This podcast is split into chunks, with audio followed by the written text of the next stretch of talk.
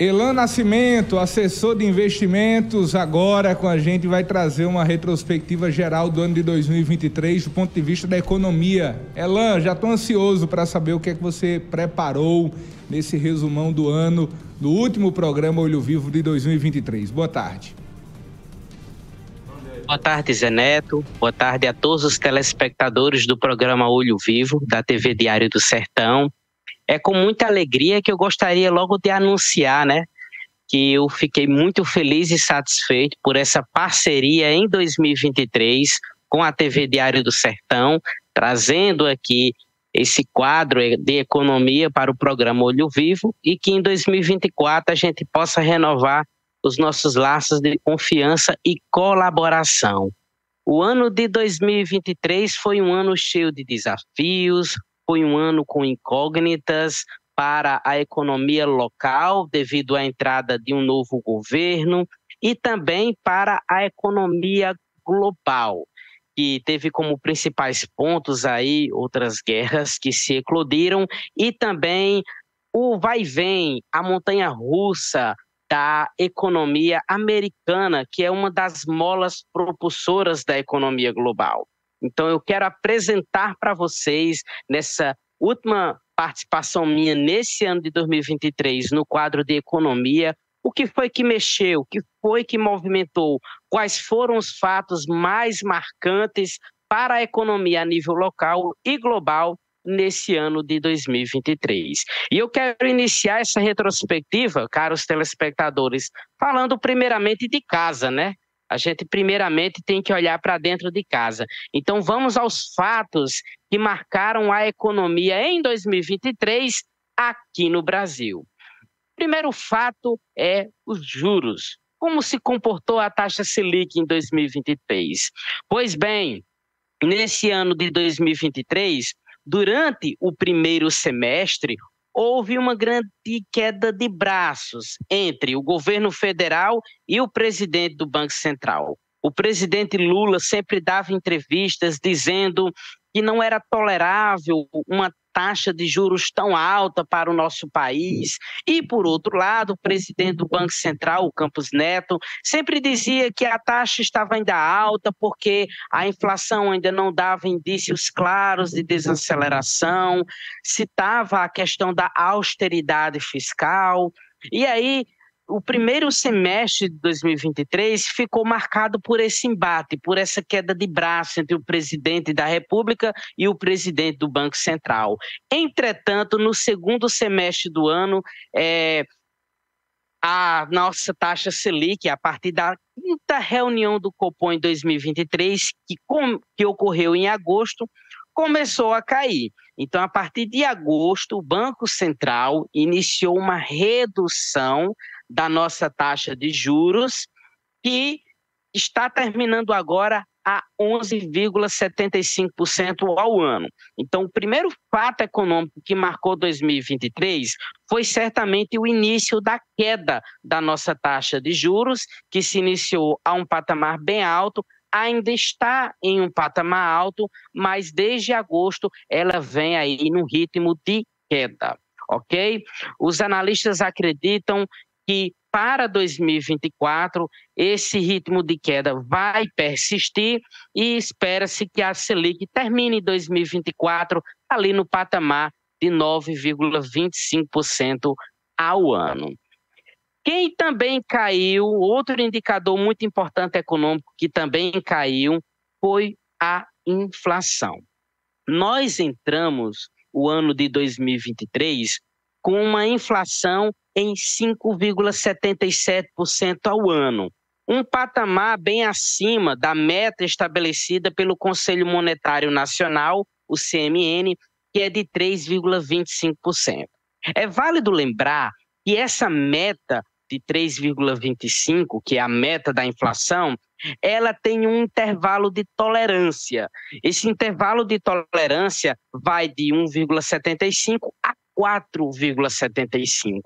Então, nós iniciamos 2023 com uma inflação em 5,77, ou seja, acima do patamar de cima de tolerância, que é 4,75.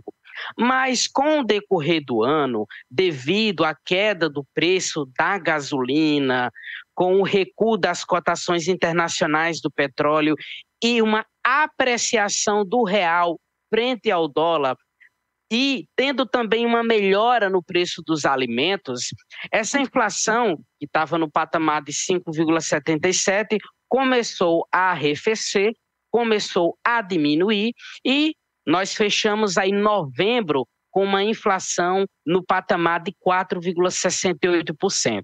Veja que ela já começou a escorregar para dentro desse intervalo de tolerância que começa com 4,75. Os analistas acreditam que os números de dezembro irão confirmar essa queda e nós vamos terminar esse ano de 2023 com a inflação não nessa meta de 3,25 estabelecida pelo CMN, mas dentro desse intervalo de tolerância que vai de 1,75 a 4,75. O que preocupa ainda no tocante à inflação é a inflação dos serviços. A inflação dos serviços ela continua bastante resiliente, sendo levada para cima, né, empurrada para cima devido à alta demanda em passagens aéreas. Então, o setor de passagens aéreas é um dos setores que tem empurrado é, a inflação de serviços para cima. Então, vamos, estamos, vamos entrar 2024 com a inflação dentro do intervalo da meta, mas vamos aí aguardar se em 2024 esse arrefecimento irá se manter. Um dado muito bom que ocorreu em 2023, muito positivo, foi a diminuição do desemprego. A inflação menor e essa melhora da economia levou a uma queda na taxa de desemprego. Nós saímos de 8,4% de taxa de desemprego para 7,6% no trimestre que se encerrou em outubro. Então, os dados mais atuais que temos são os dados do trimestre que se encerrou em outubro, e, de acordo com esses dados, a nossa taxa de desemprego hoje está num patamar de 7,6%. Apesar dessa diminuição, né, o desemprego ainda atinge 8,3 milhões de brasileiros. Entretanto, esse é o menor patamar em oito anos, certo? O número de trabalhadores ocupados ultrapassou 100 milhões, o maior valor da história. Que dado bom, né? E aí, né, com um, uma taxa de juros mais em queda, uma inflação menos resiliente, uma melhora na taxa de desemprego. Esse mix contribuiu para boas surpresas com o PIB em 2023. O PIB, até acumulado até setembro, está em 3,2%. Isso significa o que, Elan? Isso significa que o Brasil ele gerou mais de 2,7 trilhões de reais ao longo desses nove meses, o maior patamar da história. E o presidente Lula sempre deu entrevistas se referindo ao PIB durante esse ano de 2023, enfatizando que esse crescimento do PIB ele deve estar atrelado à distribuição de renda. Então, a gente teve esses bons resultados do PIB, entretanto, nesse último trimestre, o negócio começou a desandar um pouco, e aí o Ministério da Fazenda revisou a projeção de crescimento para 2023, que estava em 3,2%, para 3% acredita-se que o Brasil vai fechar o ano de 2023 com 3% de crescimento no PIB, um patamar um pouco melhor, né, do que foi o PIB de 2022, que ficou em 2,9%. Então, uma melhora aí, uma leve melhora do PIB 2023 em relação a 2022.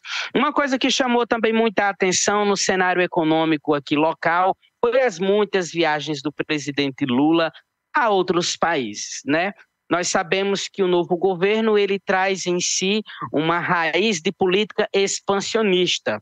Mas como a economia internacional ela vai desacelerar e o preço das commodities não vão continuar em patamares tão altos, e a nossa economia ela é muito movida a commodities, né? Muito, economia, muito movida a petróleo, a soja, a laranja, a produtos de commodity em geral.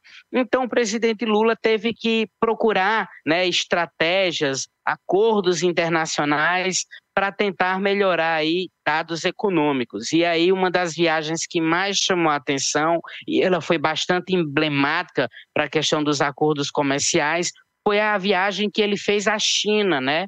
A viagem que o presidente fez à China durou aí quatro dias, uma viagem longa, né?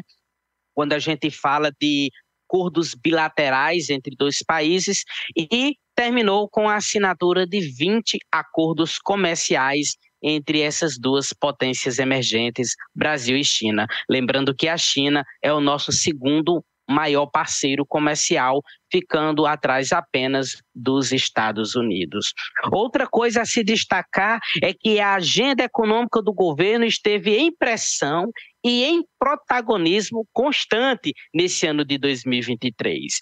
Bem, como nós tivemos um governo que veio de uma eleição de 2022 sem ter apresentado assim um plano tão claro econômico, se levantou-se muitas dúvidas no início de 2023 como é que o governo iria conduzir a economia. Então, grande, grande, a grande batata quente então foi para a mão do ministro da Economia, o ministro Fernando Haddad, que sofreu um fogo amigo, né?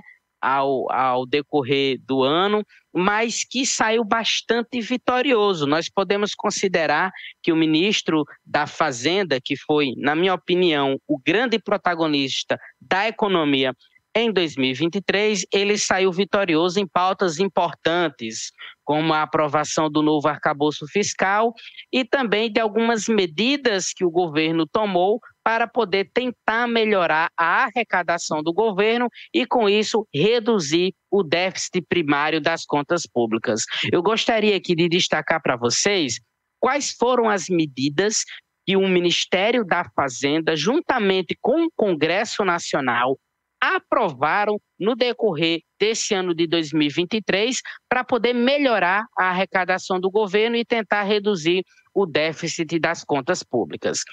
Então, foi aprovado a medida provisória que corrige o impacto de desconto do ICMS concedido por estados na arrecadação federal.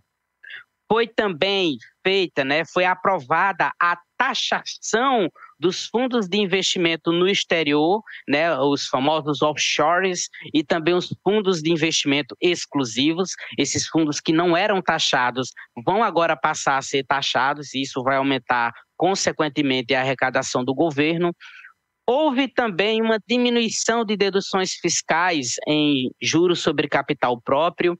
E uma coisa que também vai melhorar a arrecadação para os próximos anos é a taxação de apostas esportivas, que até então não eram taxadas, né? Todas essas bets que a gente vê aí não eram taxadas, agora elas vão passar a ser taxadas, e também dos cassinos online. Não podemos também deixar de destacar a reforma tributária, que durante quatro décadas ficou em discussão no nosso Congresso Nacional e, enfim, foi aprovada nesse ano de 2023. Eu destacaria como grande protagonista dessa aprovação da reforma tributária o presidente do, da Câmara dos Deputados Federais, Arthur Lira, o Lira foi certamente o grande articulador para que houvesse quórum significativo no Congresso para aprovação da reforma, na, especialmente né, na casa onde ele é o presidente, que é a Câmara dos Deputados Federais, e até para aprovação no Senado, Arthur Lira ajudou. Então, Arthur Lira foi o grande protagonista para a aprovação dessa reforma tributária. E resumindo, né, o que é que traz de novidade essa reforma tributária? Essa reforma ela unifica cinco tributos em dois, né? Então, o PIS, o IPI, o COFINS, o ICMS é, vão se transformar, né, em um IVA, certo? E vai existir um IVA a nível federal e outro IVA a nível estadual e municipal. Essa unificação vai acontecer entre os anos de 2026 a 2033. Então, apesar da reforma tributária ter sido aprovada, a gente só vai começar a sentir mesmo é, a, as novidades a partir lá de 2026. 2023 também foi um ano marcado por avanços no PIX e pelo anúncio do, da moeda digital, né? O real vai ter uma versão digital chamada Drex. Nesse ano de 2023, o Banco Central anunciou que o real vai ter uma versão digital parecida, digamos assim, com o Bitcoin, que vai ser o Drex. E o Pix avançou muito nesse ano de 2023. O Pix se consolidou nesse ano de 2023 como a principal ferramenta de pagamentos do brasileiro. Inclusive, pela primeira vez na história, as restituições do imposto de renda puderam ser recebidas via Pix e foi lançado em 2023 na na plataforma do Pix, né? dentro do ecossistema do Pix, o Pix programado e o Pix parcelado. O ano de 2023 também foi o ano dos investimentos. Quem investiu em renda fixa, quem investiu em bolsa de valores, tiveram ganhos muito bons nesse ano de 2023. O que fez com que os investimentos em renda fixa tivessem um bom desempenho foi a nossa taxa de juros, que ainda está em um patamar alto, e o que fez com que quem investiu em renda variável também tivesse bons ganhos foram as melhoras dos dados econômicos. Quando os dados econômicos melhoram, a bolsa de valores sobe. É tanto que até o presente momento a bolsa de valores está com uma alta acumulada de 22,28%. Ou seja, quem investiu na bolsa de valores lá em janeiro já viu aí o seu capital subir mais de 22%. Então, é um ano em que a bolsa vai sair em patamares elevadíssimos de rentabilidade, muito parecido com o que aconteceu no ano de 2019. E o número de brasileiros que investem aumenta cada vez mais. As aplicações financeiras feitas por pessoas físicas, por exemplo, alcançaram um volume de 2,4 trilhões em setembro. Então, até setembro, os brasileiros já tinham investido no mercado financeiro mais de 2,4 trilhões de reais. Vamos agora falar das principais, dos principais fatos da nossa economia a nível global, ok? Na nível global, nós tivemos um morde e assopra da economia americana. Não podemos é, falar de economia global sem citar a maior economia do mundo, que é a economia dos Estados Unidos. Então, o que foi que aconteceu nos Estados Unidos nesse ano de 2023? Os Estados Unidos iniciou o ano 2023 com uma inflação muito alta, e por conta disso, o FAT, que é o Banco Central Americano, teve que aumentar a sua taxa de juros. E nesse ano de 2023, os Estados Unidos teve um dos maior, uma das maiores taxas de juros históricas, né? Do, do seu país, né? o maior patamar em duas décadas. A taxa de juros americana hoje está entre 5,25% e 5,5%. Lá não existe uma taxa fixa como aqui. Lá a taxa oscila dentro de um intervalo. E o intervalo hoje está nesse, de 5,25% e 5,5% o que para a economia americana é uma taxa de juros elevadíssima. Mas, por outro lado, a economia americana mostrou bastante resiliência. O consumo né, dos americanos foi alto, os salários permaneceram altos e a taxa de desemprego ali bastante equilibrada, vindo até para baixo. Então, como falam alguns mega investidores, é, nunca deixe de acreditar na economia americana, porque ela tem os seus momentos de crise, os seus momentos de abalo, mas ela consegue se recuperar. Vale destacar também que, somado a todo esse cenário, o ano de 2023 marcou o maior endividamento americano. A dívida pública americana está em patamares muito altos, o que levou no finalzinho desse ano à emissão de novos treasuries, de novas dívidas, de novos títulos públicos por parte do governo americano. A China enfrentou grandes desafios em 2023. O tão aguardado boom da economia chinesa no pós-pandemia não aconteceu.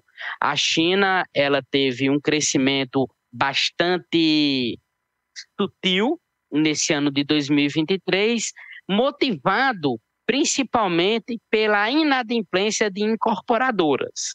A China enfrentou uma crise imobiliária nesse ano de 2023 e a segunda maior economia do planeta deixou um pouco a desejar. As guerras. Quais foram os efeitos das guerras no cenário econômico internacional? Sempre que uma guerra eclode, e eu já tratei isso até em participações minhas aqui no quadro Economia, as commodities são as mais impactadas.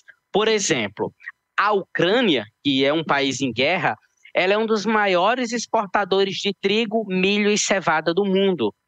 E quando eclodiu essa guerra entre Israel e Hamas, agora em outubro desse ano, houve-se uma grande preocupação com o que iria acontecer com o preço do petróleo, já que toda guerra que eclode no Oriente Médio, todo conflito, pode mexer ali na questão do preço do petróleo, já que o Oriente Médio é um grande, é uma grande região onde se explora petróleo no mundo. O acordo entre a União Europeia e o Mercosul ficou travado nesse ano de 2023, não houveram avanços para esse acordo, e o BRICS, que é um grupo ali formado por Brasil, Rússia, Índia, China e África do Sul, ganhou mais países membros. Foi aprovado aí a entrada no BRICS de Argentina, Etiópia, Egito, Irã, Arábia Saudita e Emirados Árabes. Então, a partir de, do próximo ano, esses países que eu acabei de citar também irão passar a compor o BRICS. Então, que essa retrospectiva que eu acabei de trazer não seja apenas um olhar para trás, mas que ela seja um trampolim para o futuro. Que possamos aprender com os grandes desafios de 2023 e, com isso, possamos avançar para melhores indicadores econômicos em 2024. Que o ano de 2024 seja um ano abençoado para todos nós. E eu quero aqui aproveitar esse final de participação, esse final de retrospectiva, para poder desejar a todos vocês que acompanham não só o programa Olho Vivo, mais o quadro Diário Economia, um ano novo repleto de realizações e com a graça de Deus presente na vida de vocês. Vai ser disponibilizado no site do, da TV Diário do Sertão um texto, né, com todas essas informações que eu passei. Lá vai ter maiores detalhes, já que a participação aqui tem que ser um pouco mais rápida, mais resumida. Então, no texto vai ter maiores detalhes. E eu quero deixar um forte abraço a todos vocês.